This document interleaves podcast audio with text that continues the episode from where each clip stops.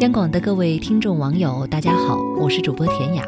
不知从何时，年轻人俨然已经被贴上了熬夜的标签。半夜十二点之后，朋友圈和空间的更新依旧不停，当事者带着“我很努力”和“别人知道我很努力”这样的心理认同，披星戴月地熬着夜。在无数个熬夜的夜晚，我们大概也都是这样被自己所感动着。而今天我想跟大家分享的一篇文章，它的题目是“不要误把熬夜当努力”。有一段时间，我特别热衷于下班之后加班加点的看各种教程，生怕漏掉一个能提升自己的机会。后来，大多数的情况是，晚上硬撑着学到十二点多，看看表，对自己说：“很晚了，睡吧。”然后呢，关了电脑，心满意足地进入梦乡。尽管第二天起床明显的睡眠不足，那段时间的工作效率也明显低下，但是自己却一直没有意识到这有问题。直到有一次，朋友看我白天也是神游太空，而夜晚却加班加点的充实自己之后，跟我说：“如果你连最基本的精神质量都无法保证的时候，你的熬夜充其量就是作秀给自己看。”美其名曰感动了自己，实际上不具备任何效用，甚至连你正常的工作进度都无法完成。那会儿的我才如梦初醒，看一看自己最近的工作状态，明显感觉是心有余而力不足，因为缺乏休息时间，精神不济，短期还扛得住。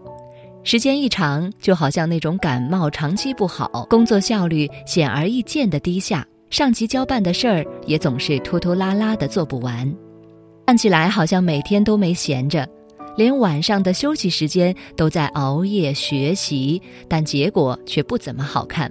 白天工作事务办不好，而晚上的学习也仅仅是完成了任务，而并未吸收。随着大家自我约束意识越来越强。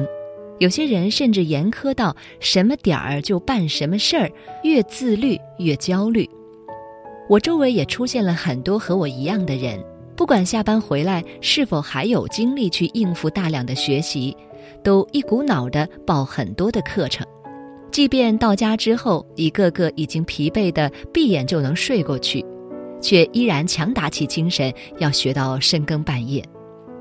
终于有一次，我下班回到家就已经九点多了，草草的吃了点东西，就坐在电脑前开始学习，而不知不觉的就趴在桌子上睡着了。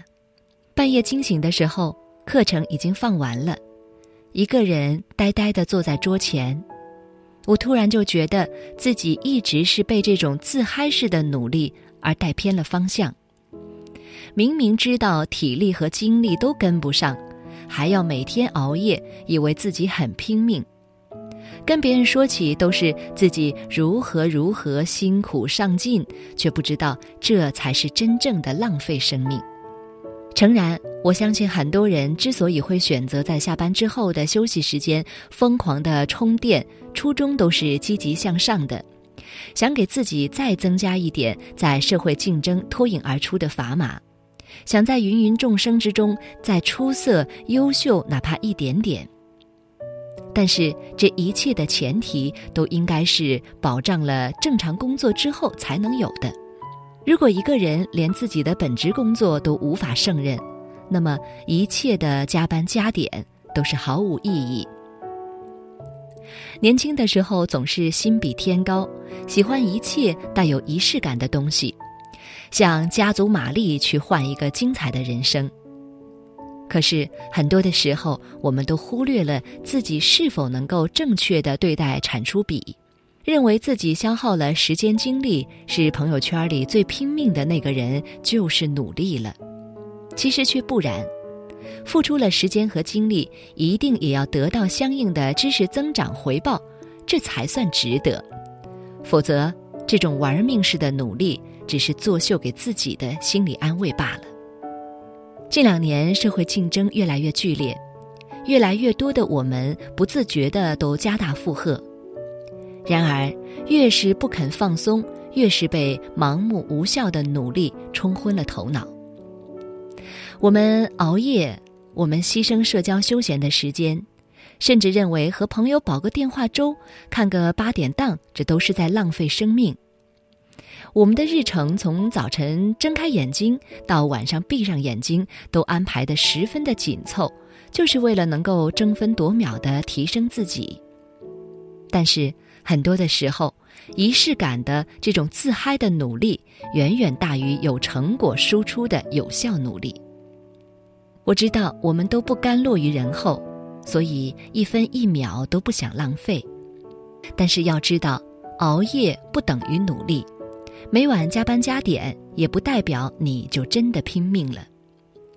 一天有效的努力大于十天无效的熬夜。只有在保障工作精力充足的前提之下，你的充电和提升才有意义。好了，今天的分享就到这里，我是田雅，祝各位晚安。早越吃越昏沉，咖啡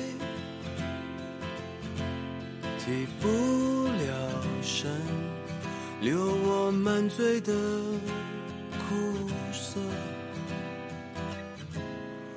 低头等，车厢在开看着，同几个人，曾经我们两个人，这个过分认真的人生，不怀念曾经多天真，习惯了分分合合。每次唱生日快乐，旧愿望还没发生，要得想几个新的。回忆只剩下局部，就算再和你倒带人生，能失而复得，那是环游世界的梦也不再做了，只要依靠着。晚餐还是一个人，曾经坐在这微笑着热汤给我喝，想到就很快乐，我真的知足够了。想念不小心调整了，别担心了，